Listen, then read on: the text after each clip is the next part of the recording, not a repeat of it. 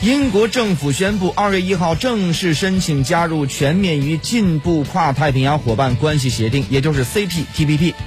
伊朗外交部发言人表示呢，伊朗核问题全面协议经联合国安理会第两千二百三十一号决议核核可，绝不可以重新谈判，其参与方明确且不可更改。